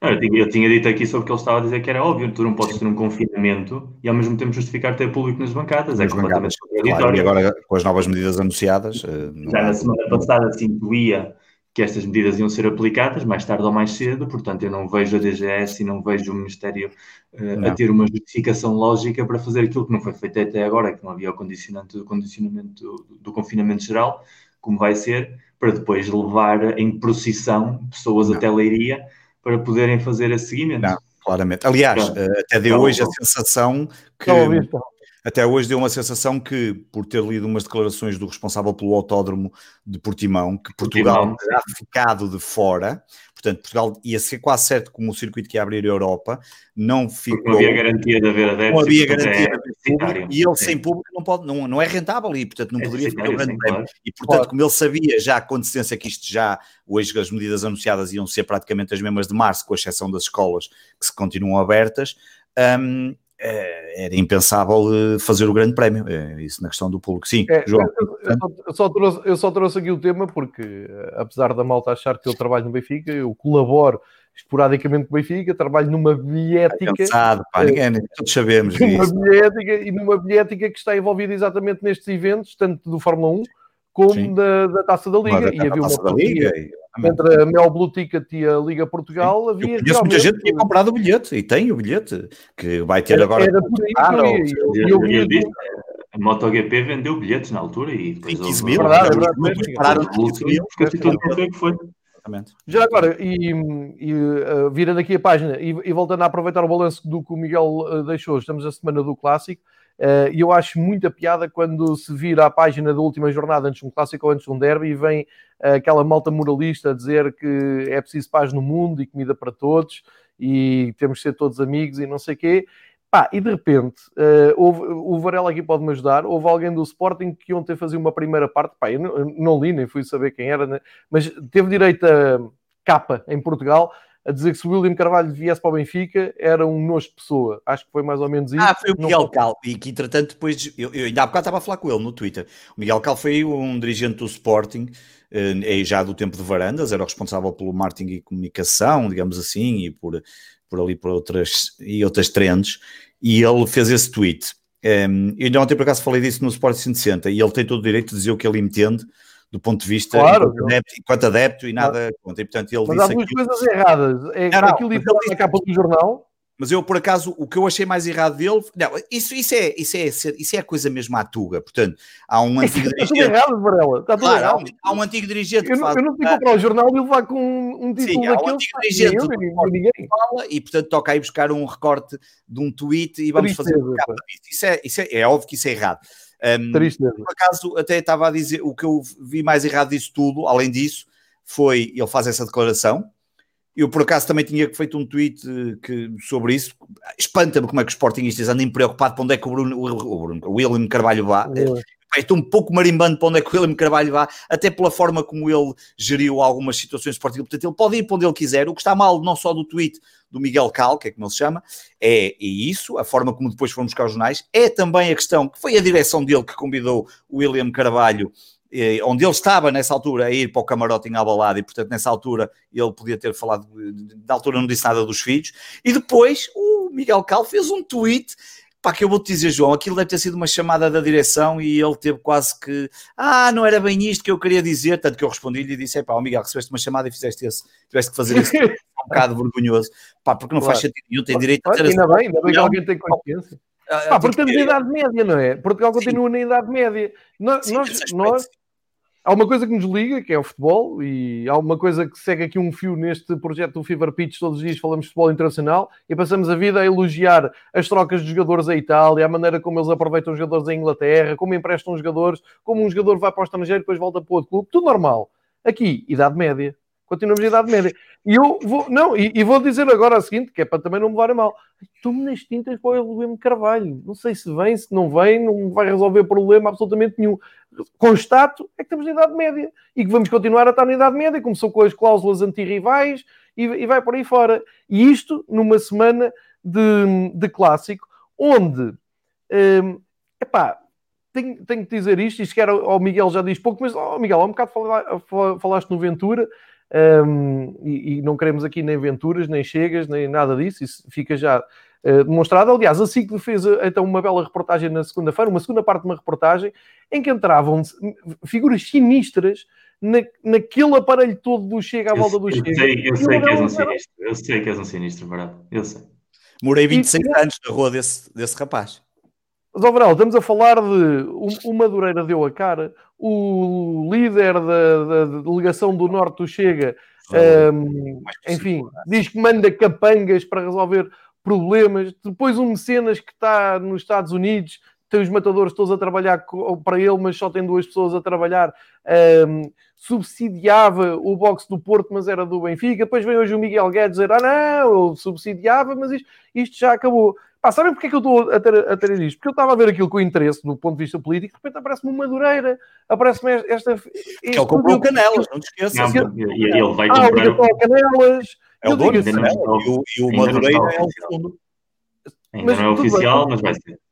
Sim, mas, uh, o negócio está finalizado, falta diria que registar e coisas assim do género. Falta e a Assembleia Geral, porque eles querem, querem sim, confirmar a SAD e a partir do momento fica que ele, o ano, fica o, o Madeira fica com a porcentagem e o José Lourenço fica como presidente executivo. Mas siga o meu raciocínio. O César de Passo. Na, ali ficou claro aquelas ligações todas. Nem inventei, nem precisei ler no Twitter, estava ali, na SIC, ninguém desmentiu. Pá, estamos a falar de uma Madureira que joga no Canelas ou manda no Canelas, não sei. Quando podia jogar com o Porto, vi jornalistas da nossa praça a dizer que ia ser uma coisa muito emocionante, o Canelas ir ao Dragão. Era quase como o Rui Costa quando reencontrou o Benfica, pelo amor tem. Epá. Hã? São criminosos. Os jornalistas é que tu andas a ler, mas tu tens que falar. Estás a ler os jornalistas e ah, que gajos é que tu andas a ler, caralho? Que é isso? Li, li, Varela, li, li. E vocês também leram, li. Porque esses gajos escreveram no almoço. Como vi na seleção, como vi na seleção, quando estavam apartados na seleção, vi quem é que lá foi apoiar e vi quem é que foi eh, vender bilhetes para os imigrantes. Também vi, vocês também viram. E a Federação agora. Sabem porquê que eu estou a puxar isto? Porque eu tenho aqui um nome: Bruno Roseiro. O Bruno Roseiro, em semana de clássico, no Observador, que até é um órgão de comunicação que eu eh, estimo porque me tem feito companhia na pandemia, resolve fazer um texto enorme de uma mão cheia de nada a atacar o Benfica e o presidente Benfica e, e dirigentes Benfica por todo lado de coisas que já foram faladas e revoltadas e que estão a ser analisadas e julgadas. Epá, e, e tu acabas de ler aquilo e diz assim: mas porquê isto? A três dias jogarmos com o Porto e para que este lema todo? Então fui ver que era o Bruno Roseiro. O Bruno Roseiro, que o, o meu querido amigo Pedro Varela deve conhecer melhor do que eu, é um alto um, jornalista que trabalhava na comunicação do Sporting, inclusive fez o livro de biografia do Bruno Carvalho. Então, eu vou lançar aqui as, as, as redes todas. Então, o Bruno Roseiro não agarrava na rede do, do Madureira e do dirigente do Chega e do boxe do Porto e tirava aquilo a limpo. não, não, vou buscar, vou buscar ali os, os negócios do Vieira, que já toda a gente leu aquilo. Aquilo, é, é de vez em quando agarra-se naquilo deixem aquilo chegar a julgamento e depois tiramos as nossas conclusões, mas estar a mexer muitas vezes naquilo não faz aquilo nem pior nem melhor. Mas foi o que o Bruno Roseiro fez. O Bruno Roseiro faz parte do milite de jornalismo deste país que é capaz de estar hoje a escrever aquilo a dizer: é pá, isto no Benfica é só malandros, pá, isto é, é muita batota junta. Os mesmos andaram meses, anos a ser pagos para remexer em mails que não deviam ter acesso, a tentarem tirar alguma coisa daqueles mails e criaram blogs para, para mandar lá para fora mails da vida interna do Benfica, para o bem e para o mal, e pertenciam todos a uma agência de comunicação que por acaso estavam ligados ao Porto e ao Sporting, mas neste caso ao Sporting. E sabe o que é que eu acho fabuloso? É que se eu tivesse o sonho de ir comentar um jogo na Sport TV ou na Eleven Sport, diziam, como já me disseram, uh, assim, pá, bom moço, bom rapaz, Caraças, pá, mas estás na BTV, como se fosse um crime, um gajo ser benfiquista, assumido, e falar de futebol na BTV. É um crime. Para essa malta é um crime. Mas a malta que sai toda da escola do Bruno Roseiro, é pá, que estiveram a fazer mal ao futebol português, desculpem lá, tiveram. Conspurcaram, andaram ali a conspurcar e a lançar uh, bosta da ventoinha cá para fora, saíram daquilo que o Bruno Carvalho caiu, tiveram ali uma, um saneamento e o observador dá a mão ao Roseiro, como outros comentadores agora top do futebol português, os únicos que podem falar de futebol porque são uns especialistas do futebol, também andaram lá e também andaram nessa, nessas campanhas. Portanto, só para vos dizer, meus queridos amigos, é a minha intervenção desta semana, é pá, muito orgulho no crime que eu cometi, que é falar de futebol na BTV e ser benfiquista, que é uma coisa que ninguém sabe das pessoas que me seguem há 20 anos a escrever nas redes. Muito orgulho porque para se chegar a estes pontos de jornalista destacado ao observador ou comentador de futebol, é pá, com o nível do caraças com, e, e, com arrogância, não é? Com aquele cheio de si, mas que no passado andaram a fazer parte da, da bosta, da bosta que anda à volta do futebol, é pá, estou eu aqui muito bem, acompanhado dos meus amigos, pá, mas queria deixar isto em semana de, de, de, de, clássico, num país em que se diz assim: é pá, o futebol tem que mudar, o discurso tem que mudar, temos que nos dar todos bem. Um clássico é só um clássico, não é preciso. Epá, o observador, assim, olha, está aqui, Benfica são malandros, pá, são malandros, pá. Ah, e tu vais ler aquilo, sabes o que aconteceu? Nada, não aconteceu nada. É Portugal, são as pessoas que falam de futebol, são as pessoas que escrevem nos jornais, pá, e por isso é que isto é tudo um engano, aí meio mundo a enganar o outro meio, e eu de vez em quando venho aqui, pá, este poxa jeito, põe o nome dele cá fora. Foi ele que escreveu o livro do Bruno, foi ele que estava ligado à comunicação do Sporting. Pá, bravo, continua a trabalhar no Observador e fazer bons livro logo no primeiro mês. No primeiro. Um livro escrito logo no primeiro ano. Por acaso, na altura, também fiz um texto no meu blog sobre isso, que era assim uma coisa um bocadinho uh, chanfrada, mas pronto. Miguel, não sei se queres dizer alguma coisa, entretanto. Eu sou jornalista português, tenho muito para dizer. Jornalista tenho muito para dizer, já tenho dito muito aqui. Uh, hoje, por exemplo, e já que aproveitamos, estamos a falar de jornalismo português, o Mais Futebol, uh, que é uma página que tem 20 anos de história já, se não me engano. Sim. Uh, creio, que, creio, que já são 20. Acho que fez agora 20 anos, no último ano, foi 2020. Sim, sim, sim. Eu tenho sempre dúvidas, já são 20 ou 21, mas sim, sim acho, Que, acho que são 20 agora anos. acho que é isso. Publicou um artigo assinado pela redação do Mais Futebol, que é um nome muito curioso para jornalista, porque eu, que sou jornalista, textos assinados pela redação, a mim dizem claramente estagiário, mas pronto, como não há respeito nem sequer pela figura dos estagiários, que é um dos grandes um dos grandes cânceres também da forma de comunicar em Portugal, o desrespeito que há à figura do estagiário. Quando eu fui estagiário, eu vi muitos estagiários que trabalham muitíssimo mais do que jornalistas que são pagos a peso de ouro ou consagrados ou nomes na praça. Publica um artigo de muitos tipos de artigos que o Mais Futebol costuma publicar, porque dentro de ser um órgão que já chegou a ter projetos muito interessantes, que muitos deles têm desaparecido completamente, que já chegou a albergar jornalistas muito bons. Hoje em dia é cada vez mais um, um vaudeville, digamos assim, com os seus típicos artigos, como também temos nos jornais desportivos. Isto é um problema geral. As típicas mulheres dos jogadores, as típicas namoradas dos jogadores, as fotos em fato banhos, essas coisas todas, em que citavam, não citava sequer a fonte, começamos logo muito bem, de uma reportagem que saiu hoje no, no, Reino Unido, na imprensa inglesa, em que o dono do West Ham United, que é um clube que acho que o João estima, uh, muito, muito dos martelos. O, o, dono, o dono do West Ham tem um passado como produtor de indústria pornográfica. Ah, pois, e ele é uma pessoa A companheira atual dele, nos anos 90, imagina, nos anos 90, foi atriz pornográfica em várias produções. Foi lá onde o conheceu. e bem, e bem, bonitos filmes. Um trabalho que o Varela seguiu atentamente. Oh, pá, bonitos filmes, Miguel. Não vamos agora pôr em causa a qualidade da senhora. Não, a, a primeira coisa é, onde é que interessa que trabalhou ou deixou de trabalhar a companheira do presidente do West Ham? Porque se ela fosse dentista, o título do artigo seria for para aferir antiga, a antiga dentista, antiga dentista, companheira do presidente do West Ham é agora dirigente. Não teria sido esse o título, pois não. Se ela tivesse sido curadora de interiores. Nada. Continuamos na Idade Média, como diz o João. a Mia Califa também veio, como era uma curadora de interiores. Não é por ter tido um passado na indústria pornográfica, ou como pudesse ter tido um é passado é pior do que quisesse, é verdade. automaticamente já é motivo de, de troça ou de olhem para isto, apontem o dedo, uh, a marca escarlata, ou seja, façam como quiserem, mas continuamos a ter um, um desrespeito gigantesco sem dúvida. O mesmo mais futebol que acusou o Jorge Jesus de machista. O mesmo mais futebol, que isso já é machismo. Mas publicar um artigo em que uma mulher que supostamente é dirigente, porque é depois a história vem a seguir. Agora estás a ver, muito bem. Esse tipo de atitude machista não é.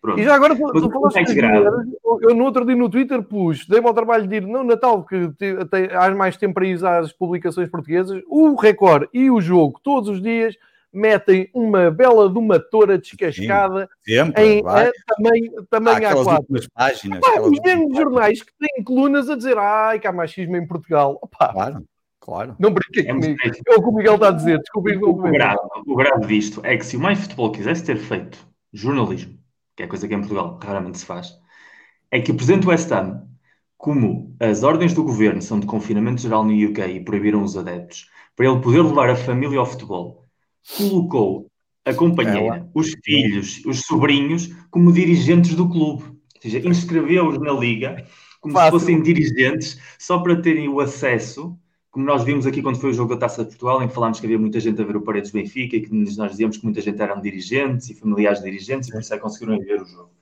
No West Ham fizeram exatamente a mesma coisa. No Olímpico, no Estádio Olímpico de Londres, que é onde eles jogam, aparecem pessoas nas bancadas que são oficialmente dirigentes do West Ham, mas que na prática são família do dono do West Ham, que se não estivesse posto dirigentes não tinha justificação legal para os ter lá.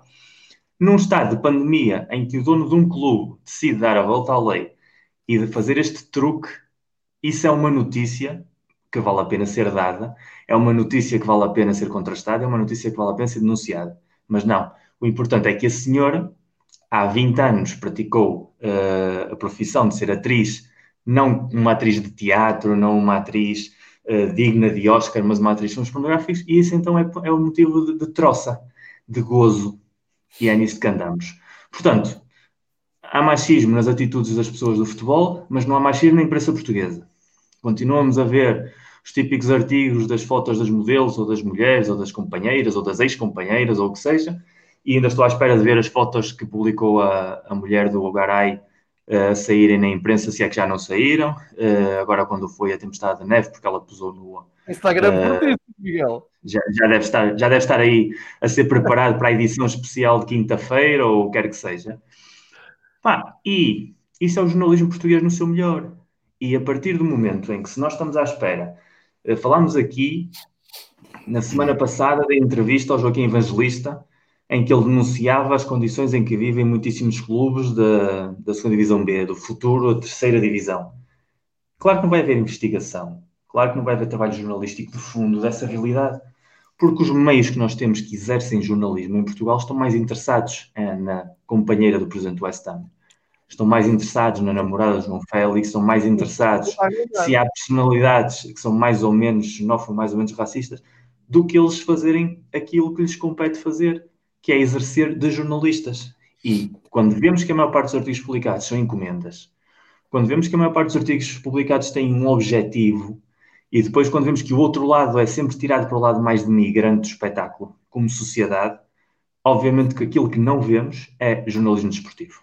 Jornalismo em geral, mas em concreto jornalismo desportivo. E é aí onde eu tenho sempre dito que, felizmente, espaços de podcasts muito diversos, seja a nível clubístico, seja a nível jornalista, ainda começaram a cobrir um pouco esse vazio de denúncia, de debate, de discussão dentro de um discurso coerente e um discurso pacífico. Porque se continuamos à espera que isso veja, venha dos meios tradicionais, podemos esperar sentados que o Goldon nunca vai chegar. Já agora dizer que a digna senhora tinha o nome artístico de Eve Vorley e que tem dois filmes que foram bem falados nestes últimos dias que é sobre isso, Varela. Os filmes eh, que foi, a notícia dizia-se deles, um deles era o Lesbian Secretaries e o outro Lesbian Nurses, que é sempre importante. Aliás, eu acho que o último de 97 pode ter dado até mais qualificações para o trabalho que tinha pela frente. O ponto alto do Fever Pitch, não sei como é que isso foi parar Fever Pitch, Miguel já estava na cabeça. o ponto alto. Olha, um... eu, só, eu só quero saber uma coisa. Uh, ainda não tivemos um momento de Xandão, Varela, e isto está, estás a falhar. Não. Mas tenho duas notas finais para o final do programa. Espera aí, eu, eu quero saber, se o Sporting for campeão, vai-nos obsequiar o Varela com uma camisola do Sporting deste ano aos dois? Epá, eu dispenso. Olha, olha, para a cara dele. Eu queria ver a cara dele. Espera, eu queria ver a cara dele. Vou-te oferecer, é isso? Queres te oferecer? Não é? Obsequiar o que é? Eu até escolhi uma palavra elegante, pá. Elegante. É que a palavra é tão elegante que eu estou ficando na dúvida o que é que tu querias que eu fizesse. online, não é? É, exato. Não, não, não. Acho, eu percebi. que eu tenho uma, acho que eu tenho uma coleção grande de camisolas. Eu sei, eu sei, mas não, mas não eu, tenho eu, Sporting. Eu, eu, ao João não ofereço, porque quanto muito ofereci ao João para dar ao seu digníssimo pai, que esse sim mereceria com todo o meu carinho, uma camisola ao pai do João, isso sem, sem problema absolutamente nenhum, que já não o vejo há alguns anos. E, uh, e, Impecável, faz anos amanhã, a minha mãe fez anos. imagino que sim, sempre uma figura fantástica. E uh, do tempos que ia a Lisboa e estava com ele, e portanto não teria problema nenhum. E, e não tem problema nenhum de oferecer a ti. Curiosamente, bem recentemente tinha aqui algumas camisolas e acabei por oferecê-las. Um, yes. nem, nem perguntaste. Não, é... por acaso não perguntei, foram, foram em questões de trabalho, mas. Acho, mas... nunca imaginei que vocês pudessem querer uma camisola de esporte, não, mas se quiser. Eu, acho que eu, eu, eu, eu vou-te explicar, eu nunca comprarei uma camisola de Sporting. Mas Agora, oferta guardas aí. Pronto, mas, mas não há problema nenhum. No dia em que fomos gravar o Fever Pitch a Madrid, os três, uh, presencialmente, aí eu, eu não terei problema nenhum em levar-te a camisola e presentear-te a camisola enquanto degustamos umas tapas e gravamos o programa ao vivo, regado de cerveja. É um cenário autenticamente montado, daqueles claro, que já não. Eu não sei até quando é que isso vai ser possível, mas. É, mas, isso, isso, isso, mas isso para acontecer, para isso acontecer, primeiro tens de fazer comigo, tens de fazer comigo yoga na neve. Epá, eu até faço yoga contigo na neve de manhã ou yoga, sem ser com neve, porque para estarmos a comer, mas se gravarmos um Fever Pitch em Madrid, uh, bem regado de cerveja, olha, como gravamos uma vez o Sporting 160 com os Cabanis, que foi um grande jantar, bem regado e que aquilo terminou pá, absolutamente de forma épica. Eu acho que isto é, tinha tudo para acontecer e, e acho que não é difícil. 500 km a Madrid. O João sabe que muito facilmente eu meto-me no carro, passo por Lisboa e arrancamos para Madrid, porque já fizemos assim outras maluqueiras. Já saímos de Guimarães e fomos ao é sudoeste e regressamos a Lisboa. sabes que é mais fácil o João subir a Gaia quando eu estiver aí, não sabes?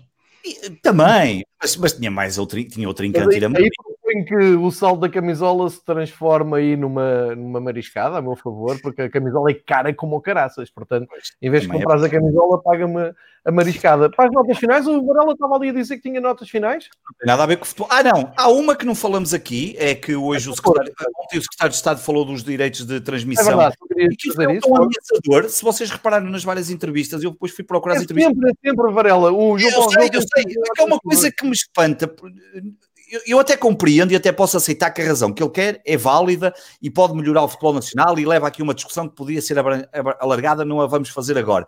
O que, eh, e acho que é uma boa discussão. Agora, fica um bocadinho triste com aquele tom ameaçador, que é o mesmo tom que já utilizou nos cartões do adepto, é o mesmo tom que utiliza noutras sessões, que é assim um bocadinho a lembrar tempos de tempos que um certo partido quer voltar atrás nunca, e nunca ameaçou fechar-te o estádio, por exemplo, o Benfica andou ali uns meses a ameaçar, eu vou fechar o estádio, e fechou mesmo, fechou, foi de todos, não é? Sim, exatamente. E já agora ficamos a saber as medidas, e uma das coisas que sabemos é que a única coisa que vai ficar aberta é a seleção nacional e a primeira divisão sénior sem público. De resto, fecha tudo. Ginásios, pavilhões e outros recintos desportivos estão encerrados. Um, e, portanto, essa questão é. Também? Diz? A segunda também fecha? Sim, seleção nacional. Pelo menos é o que está aqui no, no gráfico, da, na imagem das medidas todas da República Portuguesa, do governo. Exatamente. Portanto, fecha os campeonatos todos, menos a primeira divisão que é assim um bocadinho. Enfim. Já o ano passado, já o ano passado Sim, a situação assim. As regras eram iguais às de março, praticamente. A única coisa que mantém as escolas abertas, de resto está tudo fechado. voltamos a dizer, que eu saiba, o campeonato da segunda divisão é tão profissional como o da primeira. Sim, se eles não quisessem fechar, se eles quisessem separar entre profissionais e semiprofissionais barra amadores, podia-se entender, sobretudo porque as pessoas amadoras, como já sabemos como são as inscrições no campeonato da segunda B, são muito dependentes de, de outro estilo de vida. Agora, é tão profissional o Farense claro. a Académica de Coimbra, que claro. eu saiba. Não vejo onde é que está a justificação para essa medida. Mas pronto, Mas, mais a, uma a vez, a arbitrariedade. Podemos depois trazer isso para mais para a frente, quando souber mais qualquer coisa, porque também ainda um pouco soube e, portanto, isso dará depois tempo para falar. Não, não, vamos para notas finais, é para terminar. Não, não, as minhas notas finais são muito rápidas. Uma, não tem nada a ver com, com futebol, mas é uma nota final muito interessante, que aliás já tinha, eu já tinha colocado no Twitter, mas que já está disponível, já está disponível na HBO.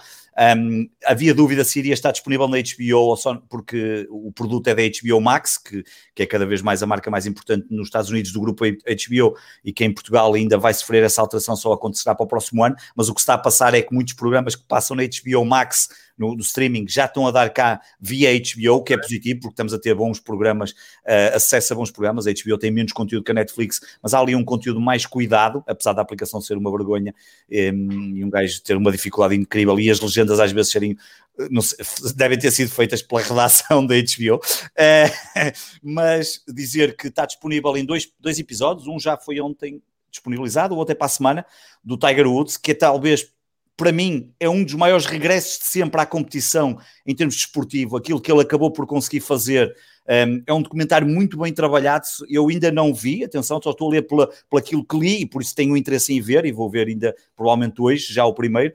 Um, está já disponibilizado o primeiro episódio, a segunda parte para a próxima semana, que tem a ver com todo o, aquilo que os americanos e os ingleses dizem muito bem, o tal comeback em termos desportivos e aquilo que aconteceu. Um, aliás, basta procurar no YouTube, encontram vídeos com 10, 15 minutos de malta de, de desporto das SPNs e todos ligados ao golfe a dizer que ele nunca na vida iria vencer e acabou por vencer depois de passar várias cirurgias. E portanto, esse, fica essa dica do, do programa que já está disponível no primeiro episódio. E a segunda, que eu tinha falado aqui na semana passada, e, um, e agora que se sabe um bocadinho mais Estou muito curioso. Um, eu já sei que muita gente olha sempre para a figura e esquece do resto. Um, estou muito curioso, exatamente, é mesmo esse, é exatamente esse o cartaz. Um, o meu segundo ponto vai para, eu já tinha falado disso aqui na semana passada, assim muito pelo leve entre, entre comentários, mas vai para o processo que Bruno Carvalho moveu contra alguns órgãos de comunicação social. E eu estou a falar disto não por ser propriamente o Bruno Carvalho, poderia ser, eh, fosse quem fosse, eh, porque eu já o disse aqui, com todos os defeitos, e, é, e quem me conhece de, do, do, do, hemisfério sportinguista sabe perfeitamente o que é que eu acho, o que é que eu achei sobre isso, uma série de coisas, mas Bruno Carvalho em 2017 foi, ou 2017 ou 2018, já não me recordo agora bem, foi um, a figura pública mais noticiada nos, em Portugal, nos órgãos de comunicação, foram mais de 17 ou 18 mil notícias. Soube-se agora que ele, obviamente, avançou, teve um ano a preparar este processo, que é um processo que a mim me, não é o problema em si da pessoa, claro que ele terá a procurar as, a ressarcir-se daquilo que sofreu, mas que tem a ver com um conjunto de órgãos sociais que andaram um, a lançar um conjunto de mentiras, algumas delas, se calhar, vai, já se vieram a provar que poderão até ter sido pagas para lançar aqui alguns episódios e estou muito curioso para saber o que é que aquilo vai dar, porque é um projeto, para já, que eu me recordo, acho que é a primeira vez que acontece em Portugal, e até que ponto é que aquilo vai eh, mexer de alguma forma como certo jornalismo é feito em Portugal, que é, e é válido por aquilo que, que, que, o João falou há bocado também, porque, porque toda a gente viu, uma coisa é o que os e-mails possam representar como prova em tribunal e os tribunais irão pronunciar sobre isso, outra coisa é aquilo que se faz contra a lei, contra aquilo que é uh, andar a falar publicamente dos e-mails e achar que aquilo é interesse público, subvertendo todas as regras que estão definidas, seja nas leis e aquilo tudo, e portanto eu fico muito curioso, um, tanto que, por exemplo, eu lembro perfeitamente quando saíram os e-mails, na bocado o João falou disso, eu lembro-me que vi os primeiros ou alegadamente vi, senão ainda me pensou ainda me meter aqui um processo, alegadamente vi os primeiros pacotes de e-mail e depois não vi mais nada, e lembro até de comentar isto com o João Gonçalves, o João sabe disso, eu lembro na altura, ele sabe que eu que eu acedi a alguns, acedi no sentido que estava publicamente, não, é? não andei aqui a entrar nos servidores do Benfica para buscar os e-mails. Uh, e depois deixei de o fazer porque não, não, nestas coisas uh, nós não podemos querer que a lei funcione, mas depois, se um dia formos afetadas por eles, é, por elas é que, é que achamos que se calhar não devia ter feito aquilo, e portanto, aquilo há de seguir o processo em tribunal e depois lá se vai saber o que é que vai acontecer nos e-mails, mas fico muito curioso para ver o que é que este processo vai dar, porque, porque há, há limites para as coisas e e o jornalismo aqui em Portugal, nomeadamente o desportivo, pá, ultrapassa barreiras absolutamente miseráveis contra tudo e contra todos. E os dirigentes, obviamente, aí digo também, o Bruno Carvalho já fez parte disso, e muitos outros, também ajudam um bocadinho aqui isto, um bocadinho, ou têm uma cota de responsabilidade na, na gasolina que colocam nessa fogueira, mas não deixa de ser um ponto importante, porque eu acho que há, há, há órgãos de comunicação e, e, alguns dos que lá estão visados, não são todos, por exemplo, houve muita gente que falou mal dele, lembro, por exemplo, um, daquele para escasso do Henrique Monteiro, mas, por exemplo, não está avisado. Eram opiniões, eram, eram coisa, uma coisa é dar uma opinião, outra coisa é montares ali autênticas campanhas de determinados jornalistas que, que estão avisados e vamos ver o que é que aquilo vai dar. Estou curioso e por isso, como da outra vez falei aqui por um, um bocadinho de leve e agora um, soube um bocadinho mais do processo, uh, que é um processo grande, um, vamos ver o que é que aquilo vai dar. Lá veremos quando houver conclusões. Miguel, o que é que nos queres aqui deixar uh, para. Em primeiro lugar, uh, não têm noção do contente que eu fiquei de ver ontem outra vez a Reboleira num jogo grande. Eu acho que é, é daqueles cenários míticos, sobretudo é, para quem cima, espetacular. 90. E, mas eu vou lá com ela ver o Vitória de Guimarães Estrela. É verdade, Estrela, exatamente. Eu vi o Vitória de Guimarães Estrela, aliás, o, o, o meu segundo jogo ao vivo, primeiro que eu tenho assim recordações, precisamente foi essa meia final da Taça de Portugal que o Estrela foi, foi ganhar a Guimarães. Exatamente. E, e essa equipa deu... ao Porto, Porto dava muitos, muitos quebra-cabeças nos anos 90, ir à Reboleira era sempre noites extremamente complicadas.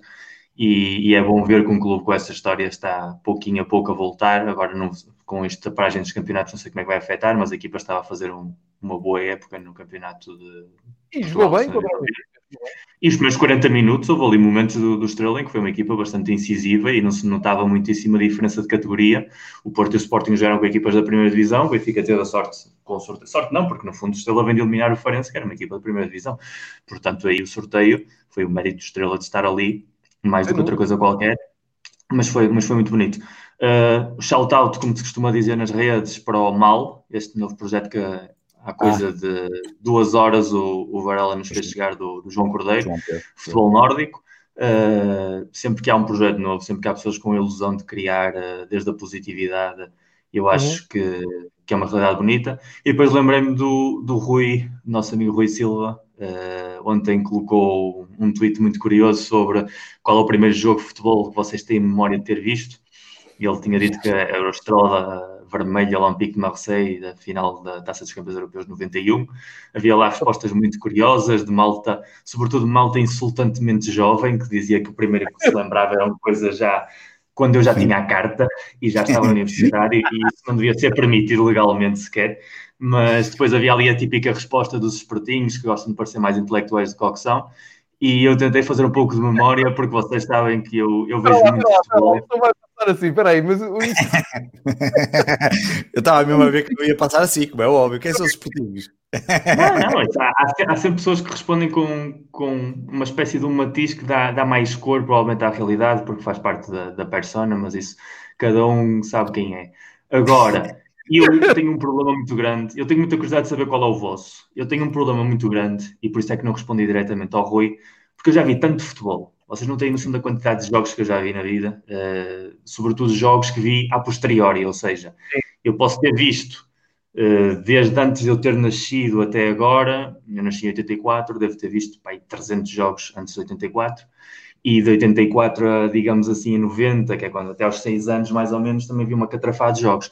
Portanto, eu já não me lembro se os jogos que eu vi, vi quando era puto, na realidade em direto, ou se os revi a posteriori, porque é tanto jogo a coisa se tornou complicada. Eu lembro-me de ter imagens do Porto Bayern da final de Viena mas eu aí, tinha 3 anos e meio, portanto, já não sei se estou a a memória ou não. Já não sei se estou a ter a memória ou não. Se não, de certeza que me lembro de jogos do Euro 88. Isso eu lembro de ter as cassetes. Agora, qual é que foram os vossos jogos, curiosamente, os que vocês se lembram primeiro de terem visto? Eu, eu não respondi ao Rui Silva, posso já dizer isso. O João tem boa memória, vai, vai muito melhor que a minha. Eu não respondi porque já no outro dia fiz, fizeram essa pergunta no Sporting 160 e eu não consegui responder objetivamente porque eh, o meu avô levou-me a ver os jogos de futebol ao vivo nos campos aqui a norte. Foi assim que eu comecei. Uh, Famalicão, Penafiel, Rio Ave, e eu não consigo, já andei à procura, já fiz uma tentativa de perceber se tinha 10, 11 anos, há de ser qualquer coisa por aí, 9, 10 anos, as primeiras idas ao futebol, talvez coisa assim.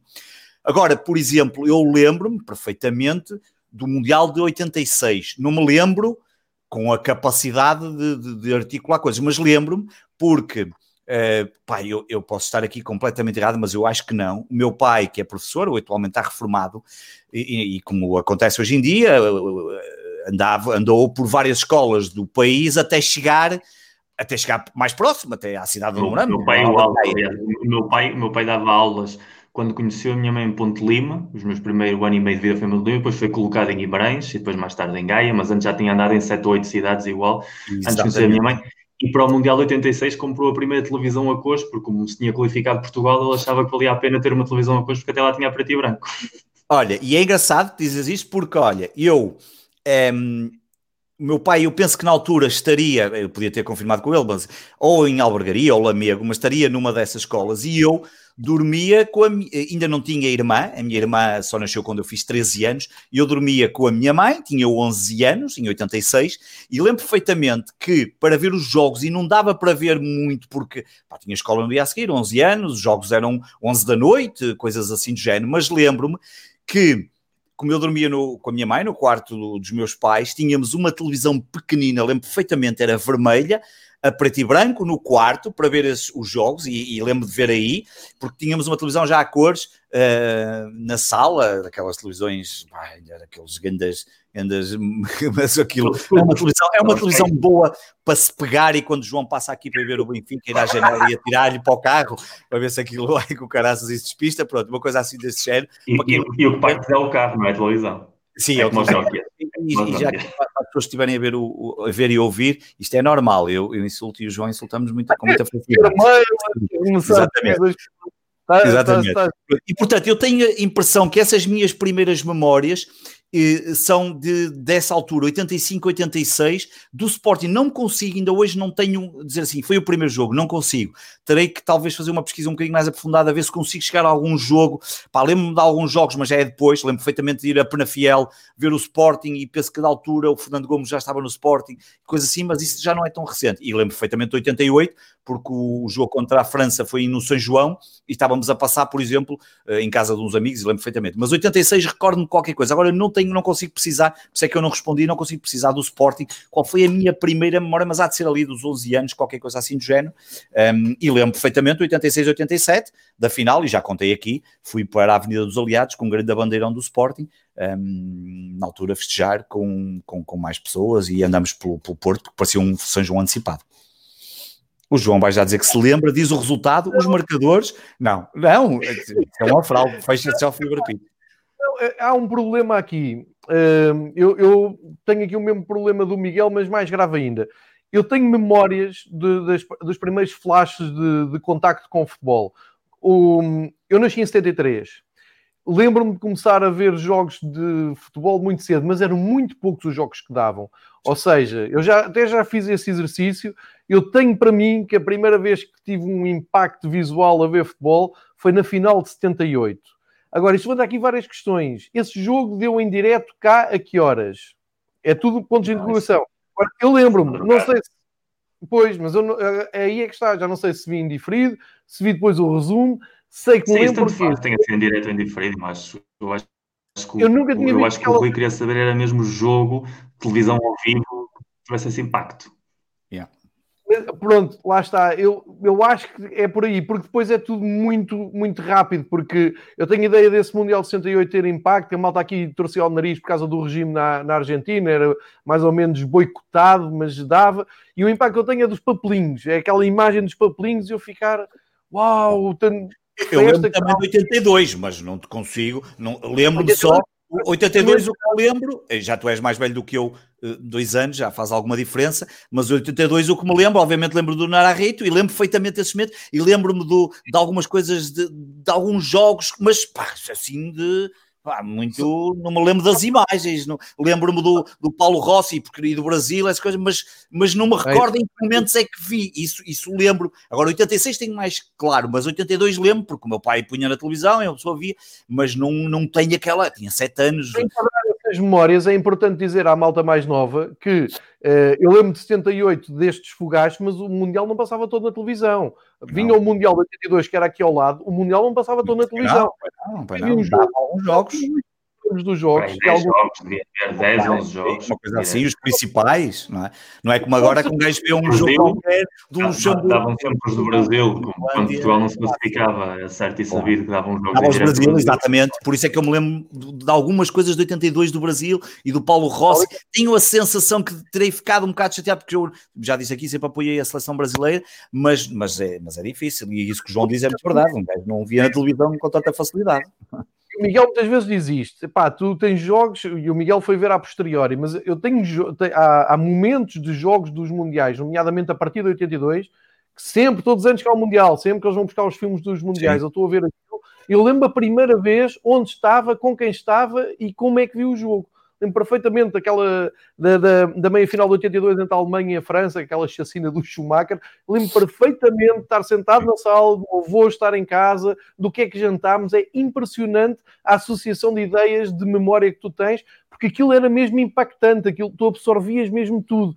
Era, e aí percebias que gostavas muito de futebol, porque paralelamente eu comecei a ver o Benfica logo no estádio. Eu não, vi eu não me lembro de ver o Benfica na televisão no, no final dos anos 70. Eu lembro-me de ir ao estádio pela primeira vez, num jogo, talvez com o Ares de Salónica, à noite, em que ainda por cima o Benfica eh, depois é, é eliminado, porque lembro das camisolas amarelas, porque eu já escrevi sobre isto. O jogo que eu tenho mesmo noção de ter ido ver, já porque quis e, e, e provavelmente até com amigos de lá, foi o Linfield da, da Irlanda do Norte, um jogo à noite, no, logo nos inícios dos anos 80.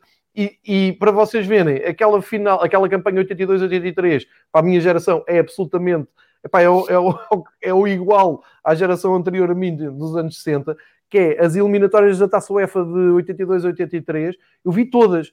E, e, lembro perfeitamente dos momentos dos jogos à tarde, porque é que foram à tarde, quer dizer, nunca percebi porque é que foram à tarde, e pelo, mi, pelo meio, no Estádio da Luz, estava tão viciado no futebol ao vivo, vi, e acho que já falámos aqui disso, vi o futebol do Clube do Porto com o Trek, uh, com o Trek, com o Trek, exatamente, no Estádio da Luz ainda apareceram umas 50 mil pessoas para ver aquilo, pá, porque era futebol, e o, e o Porto estava-se bem Fernando. ver no Sporting, nas competições europeias.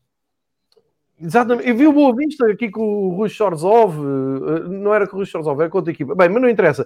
Mas as primeiras memórias que eu tenho televisivas têm tudo a ver com mundiais. As pessoas dizem, mas e Benfica? Oh, meus amigos, não havia, pá. Era muito raro dar um jogo. Raro televisão. Era no rádio. E ainda para mais o, o, o, arquivo da RTP dos anos 70 uh, foi praticamente destruído. Sim. E há pouco, há pouco dos jogos que se disputaram nos anos 70 que foram transmitidos, o arquivo da RTP houve um incêndio, se não, se não estou em erro, e perdeu-se muitíssima documentação visual, então há muitos gaps visuais dos anos 70 e início dos anos 80, sobretudo. É muito complicado encontrar jogos completos. E eu que tenho uma coleção relativamente grande, há muitos jogos que queria ver e que não há forma de encontrar sei que o Baquerco passa-lhe a mesma coisa que os jogos do Benfica é, e, e, era muito difícil ver jogos na televisão nessa altura e realmente tirando os mundiais e os europeus a partir dos anos 80 era, era algo mesmo verdadeiramente épico. A única coisa que era garantido que dava sempre eram as finais europeias e a final da FA Cup. Eram os jogos que era certo e sabido isso no segundo canal. Esse também, esse também tenho memórias de ver no segundo canal, canal, em casa do meu avô, onde eu era, onde eu fui criado quando era miúdo e estava, passava lá muitos anos. Lembro perfeitamente de ligar no segundo canal e ver as famosas finais da FA primeira, Cup. A primeira FA Cup que eu me lembro é do Tottenham com o Nottingham, com o Nottingham Forest, que o, que o Paul Gascoigne está lesionado. É a primeira recordação que eu tenho de uma FA Cup. Eu não me recordo qual foi, isso já não, isso não. Lembro-me de Liverpool, lembro-me de Liverpool Everton, daí também. Das principais, mas não, não sei qual foi o primeiro. Liverpool, mas é, é muito engraçado. Obrigado, Rui, pela ideia. Foi uma boa ideia. Foi uma boa ideia. Foi, é, um, porque é um exercício muito engraçado, porque traz-nos um regresso ao passado. Tem é o problema, como o Miguel diz, e que aqui no chat também tem aqui uma outra pessoa, que é tu começas a perceber que estás a ficar velho como o caraças, e isso é, é um, é um é, problema, mas, sim, porque tens aqui malta que não é? PSB, SLB, final Liga dos Campeões, parece que foi ainda há pouco tempo, Mundial 98 ainda parece que foi ontem, um, é, e são coisas que, mas é engraçado, mas faz parte, mas também faz parte deste crescimento, também é muito engraçado, porque, porque, porque pronto, é, as coisas são como são, é o caminho natural da vida. Eu, eu, eu mandei vir um livro de, de 82, uh, do Brasil de 82, e acho que é um inglês escreve, e a, a ele está a falar do, do Brasil-Escócia. O Brasil-Escócia para mim foi ontem. Epá, eu sei o jogo de O Brasil-Escócia aconteceu ontem. Quando vão dizer, é pá, mas era o Strachan e o Sun, assim, assim, assim, jogavam aí ontem. Uh, e esse é que é o problema. E depois aparece aqui um, o Brás Assunção a dizer Mundial 98. E, oh meu amigo, isso. Já é muito, pois, já é muito, pois, claro. Já tinha, já tinha namoradas. Não, não as gravíssimas com namoradas nessa altura. Vocês são muito boas pessoas, vão-me embora. Olha, o Pedro Apolónio está a falar do Porto Ventos também. Tudo para acabar em, tudo para acabar em paz. O jogo com o Porto Platini, o Boniek. Sexta-feira vamos Não, desse jogo não se fala. Uh, tudo isso para acabar em paz, porque sexta-feira vamos nos insultar o dia todo e no próximo programa vamos nos insultar o dia todo. Portanto, não, hoje, pelo menos, que saiamos. Todos amigos, os amigos e o objetivo é ir todos para Madrid, jantar, ter um grande Madrid, jantar e no final irmos todos para a casa do Miguel e partir a casa toda, tipo a jogador de futebol. É, portanto, é isso que nós vamos fazer. Visões pela janela e partir a casa ao Miguel. Tu vais já não estás no próximo programa, vais direitinho. Exato, exatamente. Mas substituís aqui, eu vou pôr aqui um é leão, vidro. É? é? não tem amigos, pá. É, verdade. É que não tens amigos. Não tenho é poucos. Eu devia ter menos e devia escolhê-los melhor. A começar pelo João Gonçalves e por ti. Vamos encerrar a terapia semanal. Um abraço. Estamos cá para a semana, não é? Terça-feira. Por esta reunião. Obrigado também a quem nos seguiu e a quem vai ouvir no áudio. Para a semana cá estaremos, depois de mais um clássico. Confinados. E, um, em confinamento oficial, porque enquanto gravávamos esta palhaçada, o Costa foi dizer coisas importantes e estamos todos confinados em casa. É o que Exatamente. se leva deste programa. Muito obrigado. boa semana, meus Um abraço, um abraço, boa semana para todos.